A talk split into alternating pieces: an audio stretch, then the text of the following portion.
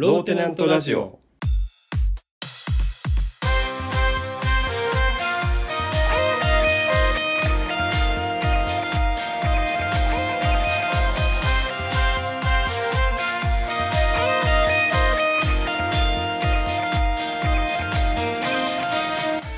はい始まりましたローテナントラジオムムサノピーノです、ミツバチです。えー、三橋さんはリモートですはい、そうです。前回の放送でうんうん。あまりにもコーナーが多いとこの番組はいはいはい。ミツバチさんからクレームが入ったので、クレーム？えーじゃあ1個消していいよっていうふうに言ったんだねうん。いつもね、コーナー読み上げるの大変だから。うんでもねあのミツバチさんのあのコーナー読み上げた後に息が切れることを楽しみにしているファンもいらっしゃるので 異常な状態だけどね、これ。そんな作ってどうすんの？いややってるじゃん時々だってちゃんと、うえーミツバチがその中でも先輩の目撃情報のコーナーはもういらないんじゃないかって言ったわけだよねん。うん。もう人並み終わった感あるからね。そうそう一波終わったからうただもう一周だけチャンスをやろうってことだったんだよねん。うん、そうだね。もしもう一波来るようであれば続けてもいいわけでしょはいはい。そうです。であのねこの2年2年半でみんな気づいたと思うんだけどうん。第1波より第2波の方が大きいんだよねおお。そうなんすか。あおおぐらいか 今僕うまいこと言ったと思ってんだけどさえ、どういうこと？え？第2波が来たやつあったっけ？あコロナの話をしてるんですけどああ、そういうことか。え うわーうわー伝わってない。全然伝わってない。多分分かってると思うよ。分かってる人多いと思うよ。あ本当。うん。第1波より第2波の方がっていう言い方で分かるでしょ。わかんなかったわ。はい、だから第2波にちょっと期待したいと思います。メールは来ているんでしょうか？どうでしょうか？あまず説明すると、この先輩の目撃情報というのは、えーテナントネーム、ラジオネームさんから来た、一度着たワイシャツを捨てて、うん。また翌日新しいワイシャツを着ているという先輩の目撃情報をいただいたので、洗うのがめんどくさいっていうね。そう,、うん洗うのがめんどくさいから毎日、えー新しいシャツを着ているといううん。情報だったから、えどんな人だよってことで、その先輩の目撃情報を送ってもらっていたんですけども、はい。えーそこから食器を洗うのがめんどくさいから買い替えているとかうんうん。車を洗車するのがめんどくさいから買い替えているとかうんうん。でも家を掃除するのがめんどくさいから、えー引っ越しているといううん。スケールの大きな話をたくさんいただきましたとうん。すごい先輩だ。その先輩のさらなる目撃情報があるかなという募集だったんですけれども、はい。えーテナントネームケインさんからはい。先輩目撃しましたおお。来たね、目撃情報。一度使ったティッシュを捨てて新しいのを使っていました普通だ。普通だ。ああ、そっちか。うん、確かに、あの、流れはしっかり組んでる。ねえ先輩ならやりかねないねこれはね。うん。うん。え？なんかおかしい？普通じゃん、これは。先輩は多分、ティッシュをうん。多分ねもう箱ごと取り替えるよ1枚使うたびに。本当の先輩なら。えそれ意味わかんないじゃん。1枚使った箱ごと取り替えそれは意味わかんない確かに汚れたものをあ洗うのが嫌なんだから、うん、一度使ったティッシュを新しくするのは先輩らしさが出てると思うけどね。確かに。うん、でもこれはねみんなやるやつなんですよ。ああそっか。確かに。確かに。そうだ、確かにじゃねえよ。うん、今ミツバチに言われて僕もハッとしました。本当、確かに。僕もそうだ。うん、俺もそうだよ。あマジで？うんえでもこのメールじゃ信憑性は？いやまあ先輩も確かにティッシュは一回使ったら捨てて新しいの使うと思うよ。うんじゃあ。だから一概に嘘とは言えないけどそうでしょ？これはほとんどの人に当てはまることだね。はいはい。はい。じゃあ波が起こるとは言えない。うん。波が起こると。えということは、先輩の目撃情報のコーナーは、今回限りで終了ということで、わあ、はい、終了ですか。あのうん。メールが来てます、はい。えーテナントネームコブラさん。はい。後輩の目撃情報です。新しいの来たじゃん。え？え？募集してないよ。え？あじゃあじゃあ読むのやめとこうか。いや読んでほしいけど 気になるけどさ。読む？読まない？読まないっていう手もあるよ。もう終わっただろうでここで終える手もあるよ。この後輩の目撃情報言った後にさ読まなかった。らめっちゃ気になるじゃん。えー、テナントネーム小村さん先月後輩を目撃しました。おお私が通りを歩いていると後輩が後輩と歩いていました。その後輩と後輩は私に挨拶をすることもなく藪の中にスルスルっと入っていきました。私は後を追いかけ「なんだその態度は!」と牙をむき出しにして威嚇しました。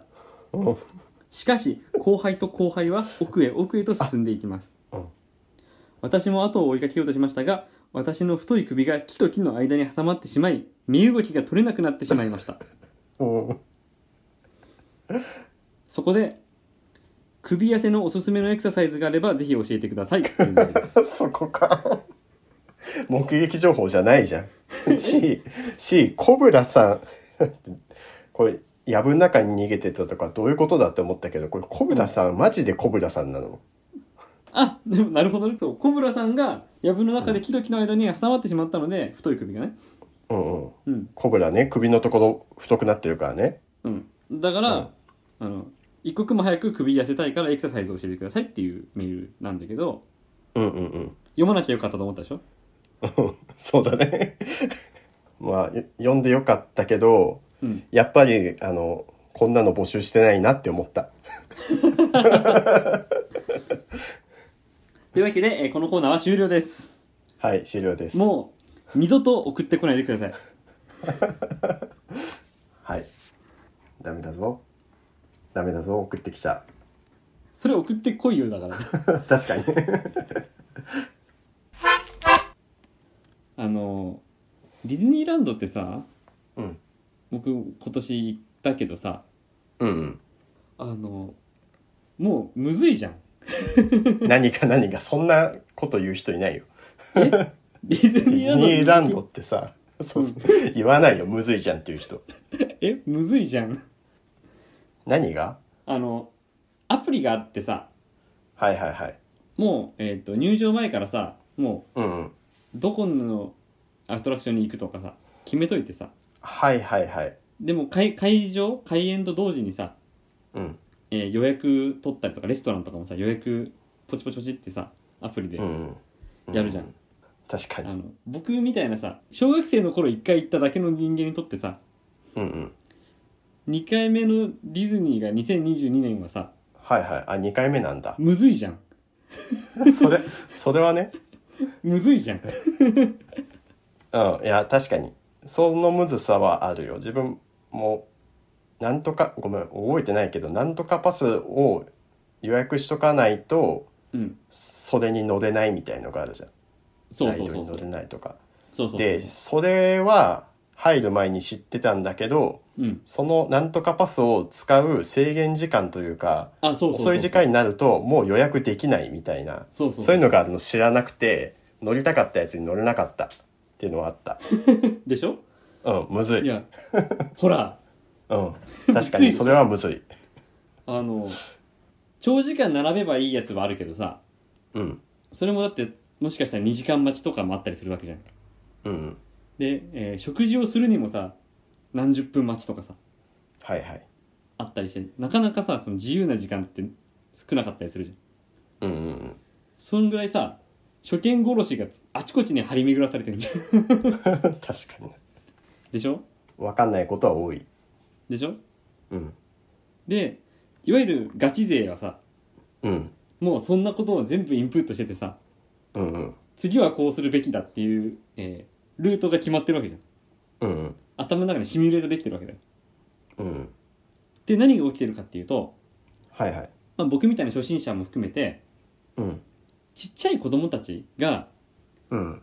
ディズニーランドに初めて来ましたと。なんかディズニーランドっていうのがあるらしいって知ってうん。えいよいよ今日初めてディズニーランドやったーってなんかもう感動してるわけだよね。その、うん。入ったことにさ。はいはいその横をさガチ勢の大人たちがバーって走り抜けてさあっち行ってこっち行ってアプリピピピピってやってさ。うん。なんか 悲しくない？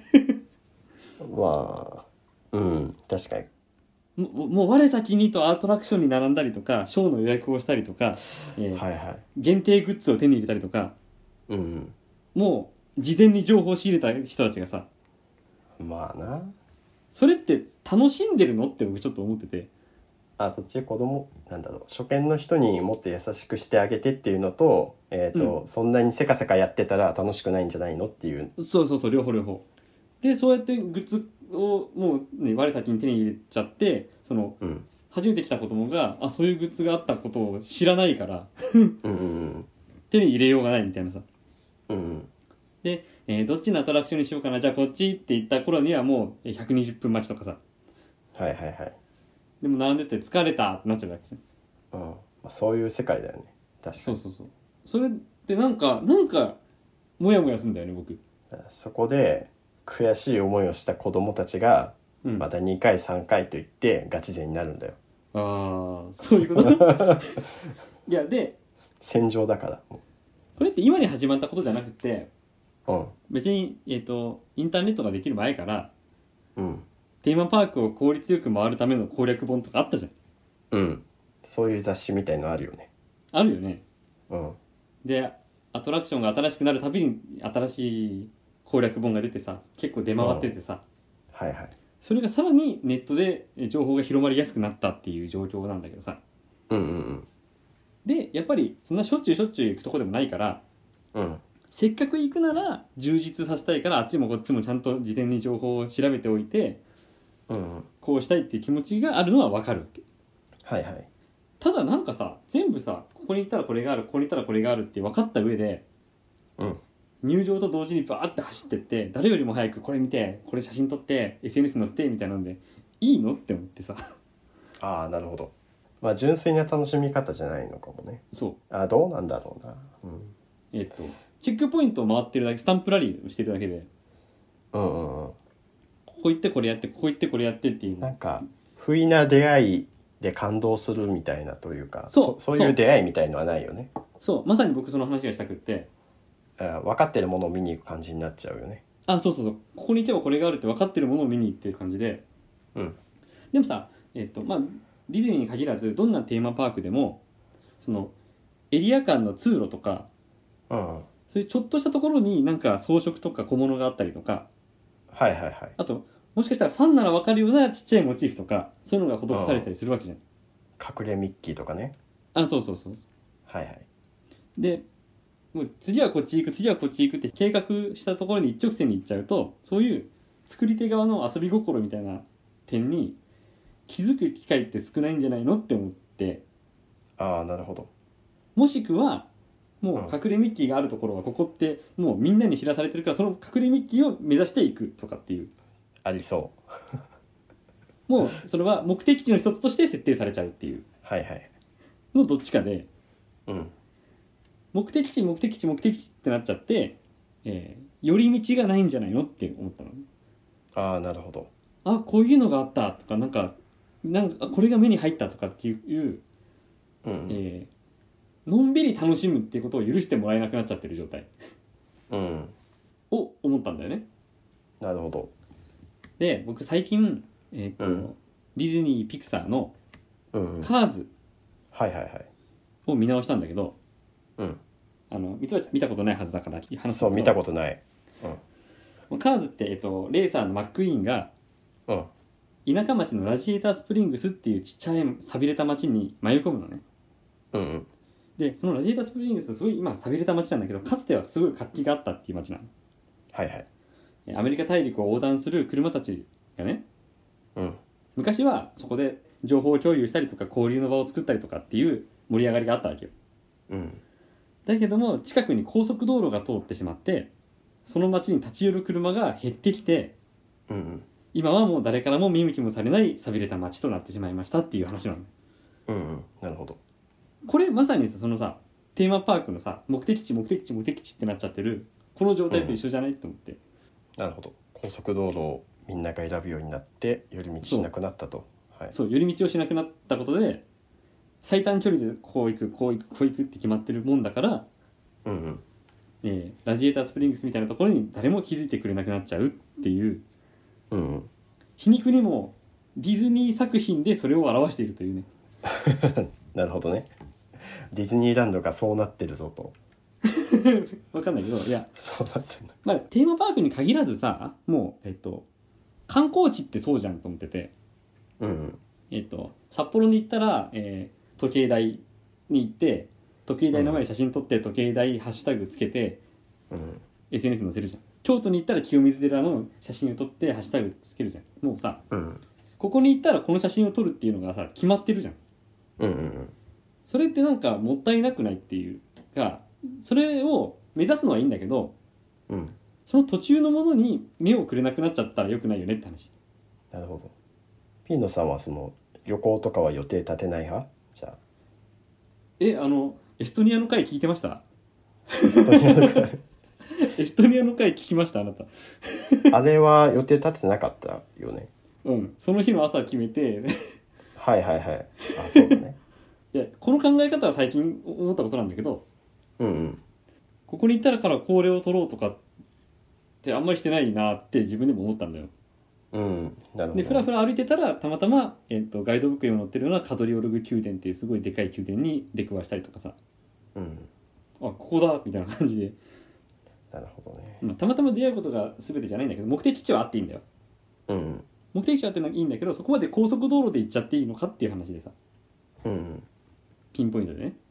うんそれまでの道のりで、えー何か、えー面白いことがあったりまあ大変なことがあったりするかもしれないけどさ。うん。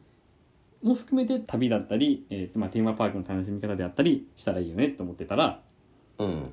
えっと、この11月1日に開園したさジブリパーク。はいはいはい。で、まあ、このラジオでも、えーとジブリ美術館の話したことあるけどさ。うんそうだね。もうジブリがうん。そんなさもう細かいところなんて当然仕掛けがあるに決まってるわけよ。はいはいはい。ジブリが置かないわけがないのよ。そんなもん。ジブリ美術館に行った時に感じてるから僕は彼らの仕事ぶりっていうのをさ。うんなるほど。スタジオジブリの仕事へのこだわりっていうのを知ってるからはいはい。ジブリパークもそういう、まあ、目立つ建物あるよ、えージブリ作品の、えーこれを再現しましたとかって。目立つポイントはいくつかあるんだけどうんその合間合間になんかあるんじゃないかなって期待してるわけ僕は。なるほど。でちらっとテレビで特集してるの見たんだけどうん。やっぱあるんだよ。すげえ細かいこだわりがね。はいはいはい。うん。でテレビでも僕は紹介もしてほしくないわけ。テレビで紹介されちゃうとそれが目的地になっちゃうからうん。これがあるっていうものがねさっきの隠れミッキーがある場所になっちゃうから。はいはい自分の足で、えー歩いていく途中にあこんなのあるじゃんが一番楽しいよねって話。うんなるほど。そう。だから寄り道寄り道のすすめ。はいはい。まあなんかどっちの人もいるよね。そう。予定きちきちって決める人と。そう。僕も予定きちきちになっちゃうタイプの人間だからうん。そういう、えー寄り道ができる余裕を持ちたいよねっていう。うんなるほどね。ちなみに自分前回岐阜の話したけどそ自分もね結構あの間ぐらい自分は。えっ、と、ううんうん。まあ予約しないといけないものはやっぱりあるからその合体号とかロープウェイとか、そういうのはちゃんと予定入れて、えーそこに何時に行くためにここを何時に出ないといけないよねとかはちゃんと把握した上でそれ以外の、まあ旅館朝起きて午前中は特に予定ないから何しようかみたいな。はい。でそれでたまたま近くにあった、えー、と熊牧場っていうところに行ってすごい楽しかったとか、なんかそういう余白は残しつつある程度なんか予定は決めてるみたいな。うんうんそうそうそう割とそうんちょうどいい感じの旅行ができたな。そうそれがいい旅だと思う。うん、これねなんかうん。あのそうだよねってねすごく言いたいんだけどはいはい。なんかねうちの父親がめっちゃきっちりするタイプなの、あそうなんだ。そう。えそれはテーマパークとか行くと？テーマパークに限らずいつか家族で京都旅行にはいはい。行ったんだけどまあその旅行に限らないけどそのえーっとパソコンで何時何分にこの駅を出てこの電車乗ってもだしこのお寺に着いて何分まで見て、うん。次徒歩何分でここまで移動してみたいなマジで、えーっと5分刻みじゃなくてほんと1分刻みでスケジュールを作ってあもう事務長だねそう。事務長事務長だからね。うん事務長だからね。しょうがないね。でまあえーっと家族5人で行ったんね。自分と、まあ、兄2人とはいはい。と両親とね。うん。でまあそれ行ったのも自分が中学1年生とかそんぐらいの時だったからまあなんだろうな。そんな言うこと聞かないというかもうちょっと見たいとかあるからさ、まあそれ別に子供関係ないね まあ普通にそういうのあるからさ、はいはい。思い通りにいかないわけ父さんも。なるほど。でそうなったらイライラしてくるのよ父さんが。うん。予定が来るじゃん。この予定そうそう。この予定で行こうって言ってるやんみたいな。でまあそんなあのすごいあの喋るタイプの人じゃないから無口にうん。一人怒ってるみたいな。あー。なんかそうそう。なんか怒ってるけど。そうそう。まあガチ切れじゃないけどちょっと不服そうみたいなね、はいはいみたいな父がいてまあなんだろうそれがあの幸せそうにはまあ 別に見えないっちゃ見えないんだけどうんうんでもそのきっちりしてたお父さんが僕にはいるのでなんかなんかなんか言いづらいな。だしそのきちっと決めることのなんかうん努力みたいのをなんか否定したくないのかな、なんとなく。そうなんてそうなってしまうからよくないよねやっぱり言ったりした方がいいよねって話じゃないの？ああまあ確かにね。うんまあそうかもしれない。いやたまにさテーマパークでさもう親が親がガチ勢でさうん。あのもう子供をさ抱き上げてさバーンって走ってる人とかいるじゃんうんうんうん。見たことあるんだよはいはいはい、その図をはい。うんなるほど。ああんなの辛くない？まあね確かにあのでもさなんだっけ予定を立ててる時が旅行行った後より一番楽しいみたいなああいや話も聞いたとことあるからさ。いや予定とか計画は絶対必要絶対必要だと思う、うん。うん、目標はね。目標はあっていいんだけどうん。もうそこに一直線になるっていうのは良くないって話ね。うん。なるほど。うん。予定とか計画は多分楽しい楽しい。うん。だからえっ、とどこどこに行くつもりでその途中でこういうものがありましたこういう経験をしましたっていう話があったら送ってください。はい。こういうのなんか聞いてみたくない？うんそうだね。目的地は楽しかったのはそれはそうなんだろうけどその途中で思いがけないこんなことがありましたっていう話を送ってください。うんうん。受付メールアドレスはローテナントラジオアットマーク Gmail.com 綴りは LOWTENANTRADIO アットマーク Gmail.com です。募集中のメールテーマは、えージャイアンの目撃情報。これって何なの？令和なんでだろう？一風変わったいたずら一風変わった嘘。感染予防対策今しかできないボケミツバチクイズ100選ですあとミツバチの不倫相手です。引き続き募集してんの？これについてさミツバチの奥さんはどう思ってんの？どう思ってるのって。あごめん。あの女王バチはどう思ってんの？何その故障 初めて聞いたけど。言い直さなくていいしそうじゃないし、女王バチって呼ばれるやめてちょミツバチの奥さん女王バチってすっげえさなんかやばい人みたいじゃんイメージがなんか嫌な感じで入っちゃって。そうそうそうそうそ 奥さんはさこのううん。ミツバチの不倫相手を募集していますに対してどう思ってんの？いやどう思ってんのっていうかさ。あの別に聞いてないしうん。いちいち言わないし。あの聞いたところで真に受けないでしょ。あとさ前回を聞いてない人はここのミツバチの不倫相手を募集していますだけ聞くとうんなんちゅう番組だって思うよそうだよ 全部ピーノさんがねもうやってるだけだからじゃあ募集しないのねもうねしないです。うん、まあこれ続けたくないマジで。これ例えば何、うんこの残るじゃんずっとラジオの放送記録が。はいでそこの、えーまあ、今回のラジオから仮にうちの奥さんが聞き始めたら「あれ？この人毎回不倫相手募集してるわ」ってなるじゃん。わかりましたじゃあこれはもう前回と今回までの、えージョークということでねはい。超面白いジョークということでねうん？はい。はいいいよそれで。詳しい内容は番組ホームページローテナントのラジオ局を見てください。えっと、いろんなメールテーマ、メールコーナーに関する、えー説明がちゃんと書いてあります。で、えー簡単な投稿フォームも用意してあります。はい。えーそれからローテナントの読書会第3回が、えー公開日決まりました。おう11月23日、勤労感謝の日に公開します。なるほど勤労感謝の日に、はい。で、えー読書会課題図書はレイ・ブラッドベリー著歌詞451度です。はいえー伊藤則夫さんの翻訳版を読むことをお勧めしています。はい細かいねうんまあ、これ読んできてくれた方が、まあ、楽しめるのでお願いします。うんそれから、えー、ミツバチの活動については、木の図鑑 .info をご覧ください。はいお願いしますえーメールが来ています。はいミツバチクイズ。おうテナントネーム、ケインさん。はいミツバチさんの血液型は何型ですか？おう普通な質問じゃんうん。意外とさ、だってこういうのさ、言ってないし、今まで。うんうんうん。多分ね知らない人も多いと思うんだけど、はいはいで、まあ、ミツバチクイズっていうのは僕が一回答えを予想してミツバチに正解を教えてもらうっていうコーナーなので、うんなんだろうな。知らないのかなピーノさん。大型かな。あ、でもな、あ、ミツバチさ、前にミツバチクイズやった時にさ、うん。あの、ミツバチクイズって大喜利の要素があるって言ってたもんな。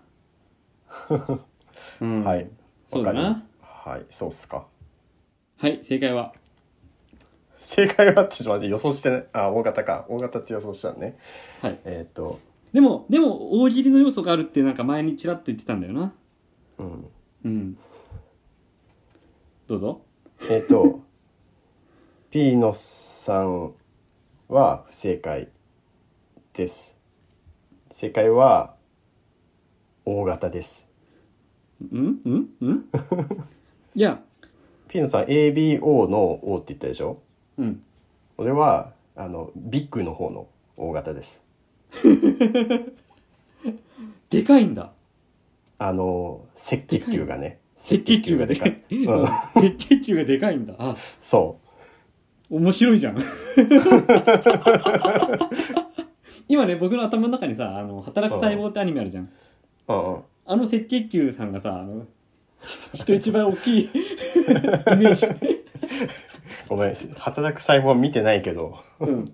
なるほどそう、はいはいあれがでかいんだって今。面白いじゃんって。面白い褒められたはい。まあ、こういったミツバチさんに対する、えー、と質問をどんどん送ってきてください。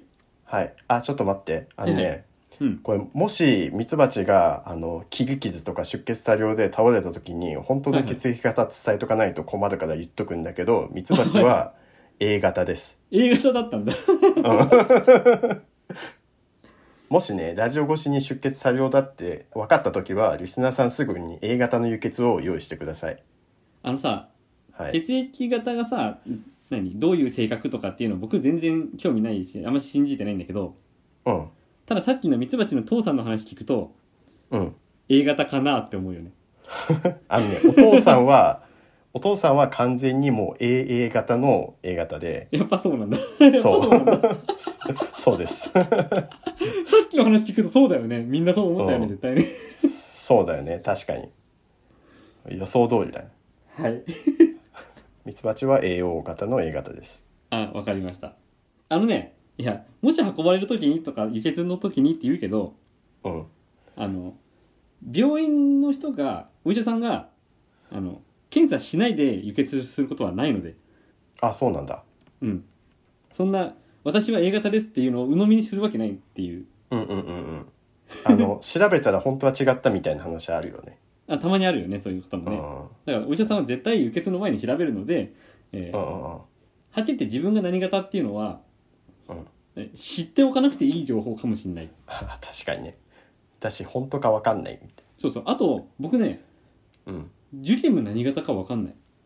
おおまだ、まだそんなことを考えたことがなかった。本当？うん。ああそうなんだ考えまあ考えるタイミングはないかそう。そうなんだでもえ気になるくない？だから気になってなかった。1歳5ヶ月だけど、ジュリムはまだ何型かわかんないしこの番組でお知らせすることも多分なりませんっていうかつまりその子供が生まれてそのいろいろ病院とか行くと思うけどその過程でこの子は何型ですって伝えられるタイミングないんだ。ないないない。へえ。あそうなんだ意外。うん。はいというわけで、えー今回のローテナントラジオ134回目の放送はここまでです。お相手はムムサノピーノと。ミツバチでした。シェイク。シェイク